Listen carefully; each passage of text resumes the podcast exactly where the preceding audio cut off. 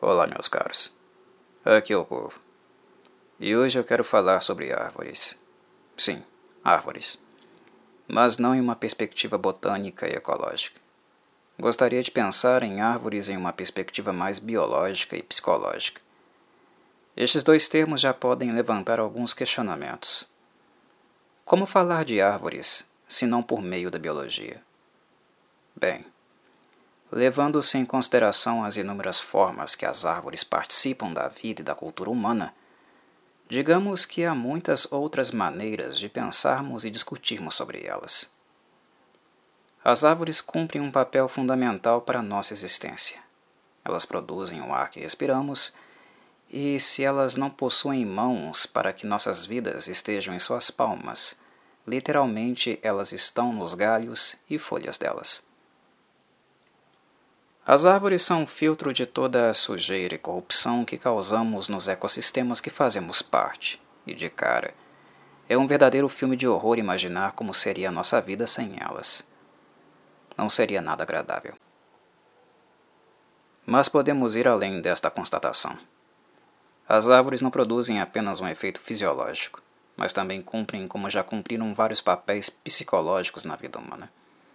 Nossa relação com elas é muito mais do que a preservação ou a ganância sovina em querer extraí-las para interesses de mercado. As árvores possuem o poder de nos afetar também a nível simbólico. Os vários significados pessoais e coletivos que elas podem ter, as memórias individuais e afetivas relacionadas a elas. Há uma infinidade de exemplos que posso utilizar para demonstrar como as árvores possuem uma influência também psíquica em nossas vidas. Querem alguns? Vamos lá. Por mais que isso não seja comum nos tempos atuais, visto que as cidades praticamente devastaram as zonas rurais e o processo de urbanização trouxe consigo a ruína da flora, me permitam lembrá-los do papel lúdico que as árvores já exerceram na vida das pessoas.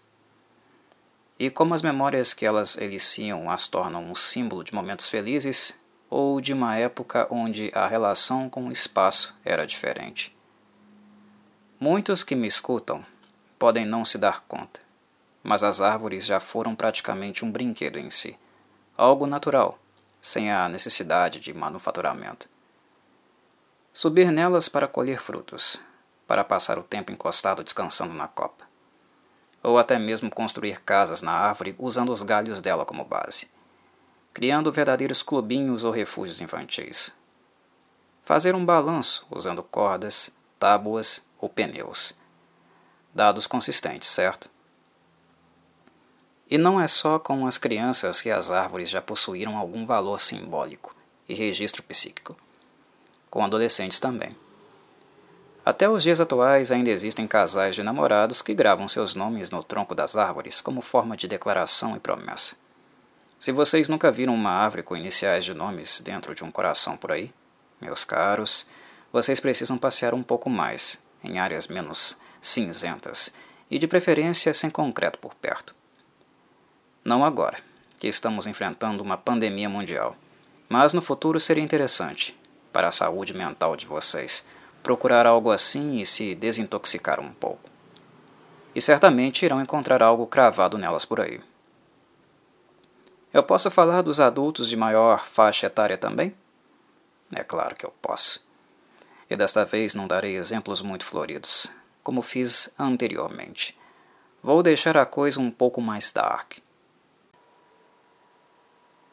As árvores já foram usadas também para coisas abomináveis e já foram em vários momentos históricos símbolos que causavam o medo e comunicavam o que havia de mais mórbido. Era algo cotidiano na Idade Média trafegar pelas estradas e encontrar corpos pendurados nos galhos, enforcados e devidamente vigiados pelos urubus, que tinham nesta imagem horrível uma fonte de sustento para muitos dias. E o que dizer dos romanos?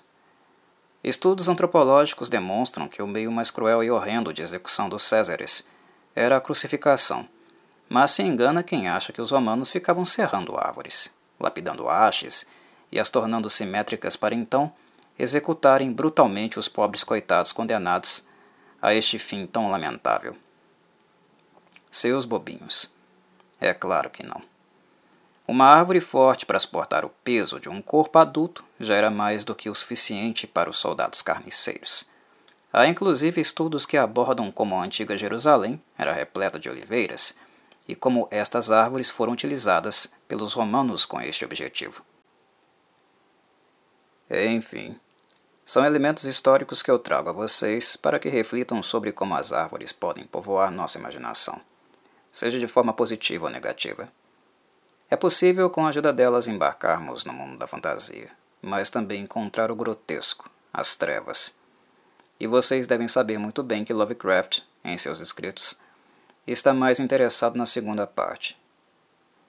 Algo que sempre observei assistindo filmes, desenhos ou observando pinturas é como a imaginação humana é fértil no sentido de transmitir às árvores uma qualidade antropomórfica. A forma de algumas árvores de grande porte não é assim tão distante da forma do nosso corpo. E, bizarramente, algumas podem realmente parecer humanas. É engraçado como as árvores podem adquirir naturalmente algum traço em sua superfície que nos fazem enxergar rostos humanos. Vários cartoons fizeram com que elas mexessem os galhos para usá-los como braços. E também filmes. Quem não se lembra da cena clássica do filme Poltergeist, de 1982? O que eu ainda posso acrescentar, para tornar suas imaginações ainda mais férteis nesse sentido, é o fato das árvores de grande porte serem incrivelmente longevas. Elas vivem muito mais que nós, são capazes de durar séculos. Se as árvores tivessem olhos, quantas vidas elas já não viram começar e terminar? Se tivessem ouvidos, quantas vozes, sussurros, segredos elas não guardaram? Conseguem dimensionar a quantidade de vidas que nelas habitaram, que nasceram, viveram e ali também morreram, junto ou próximas a elas. Dada esta longevidade, as árvores também são grandes monumentos. E não é difícil de imaginar porque algumas culturas, a celta por exemplo, tinham profundo respeito por elas. As árvores anciãs eram tratadas como se fossem uma entidade por si só, e é justamente neste domínio da mente que eu quero entrar. E onde justamente eu creio que Lovecraft consegue penetrar nas suas comuns desconexões com a realidade e imersões contínuas no seu mundo mitológico, nas aventuras em seus momentos de reclusão. As árvores deste mundo fantástico não podem ser explicadas apenas pela física ou pela biologia. Elas contêm elementos extraordinários, sobrenaturais e repletos de simbolismo, de crença. Nele, as árvores se tornam as entidades que há pouco mencionei.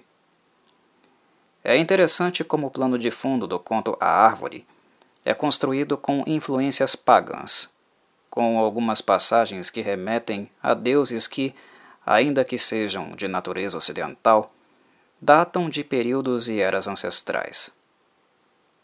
A humanidade, perto das entidades Lovecraftianas, sempre fica parecendo um bebê em termos cronológicos, quando a comparamos com a, com a antiguidade das criaturas representadas. No conto habita uma aura primordial, não apenas representada pela forma como o escultor Kalos conversa com os espíritos que ele consegue ouvir próximo de um jardim de oliveiras, que supostamente seriam faunos e dríades, seres que acompanham e louvam o profano deus Pan mas também, como toda a descrição Lovecraftiana nos faz sentir, como se estivéssemos em um ambiente que teve pouca ou nenhuma influência humana. Neste sentido, ao mesmo tempo em que a estrutura narrativa Lovecraftiana aponta para algo tenebroso, incompreensível para a mente mundana, que é aquilo que se manifesta no Monte Menelau e que serve como fonte de inspiração para Kalos esculpir faunos e dríades com uma precisão assombrosa. Ao mesmo tempo, é algo que nos gera certo fascínio, algo de natureza hipnótica. Lovecraft sempre trabalha de forma a revelar a existência de um além, um além desejado. Uma fonte desconhecida do conhecimento.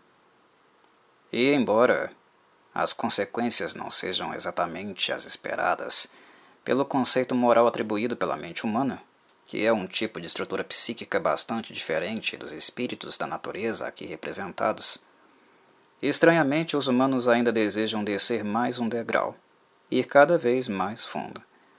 Sabemos que isso não costuma terminar bem nos escritos Lovecraftianos, mas insisto. É importante notar que este conceito de bem é deveras humano. É um valor moral oriundo da nossa espécie e pouco tem relação com os seres Lovecraftianos. O outro lado, o além, os seres da natureza, não necessariamente fazem a mesma leitura que nós e o mesmo julgamento. O definhamento de Carlos é concomitante com uma espécie de despertar para esta outra consciência. Pelo menos assim avalio. Quando ele solicita a seu grande amigo Mosides que o sepultasse junto de uma muda de oliveira, depositada próxima de sua cabeça, Carlos não aparenta estar insano, mas apenas em outra sintonia. É fato que ele estava enfermo do corpo. O contato constante com os faunos e dríades aparentemente era algo que drenava sua energia vital.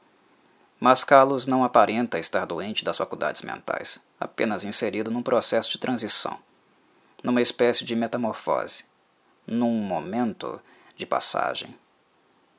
Fica para nossa imaginação cogitar o que de fato Carlos conversava com os faunos e dríades.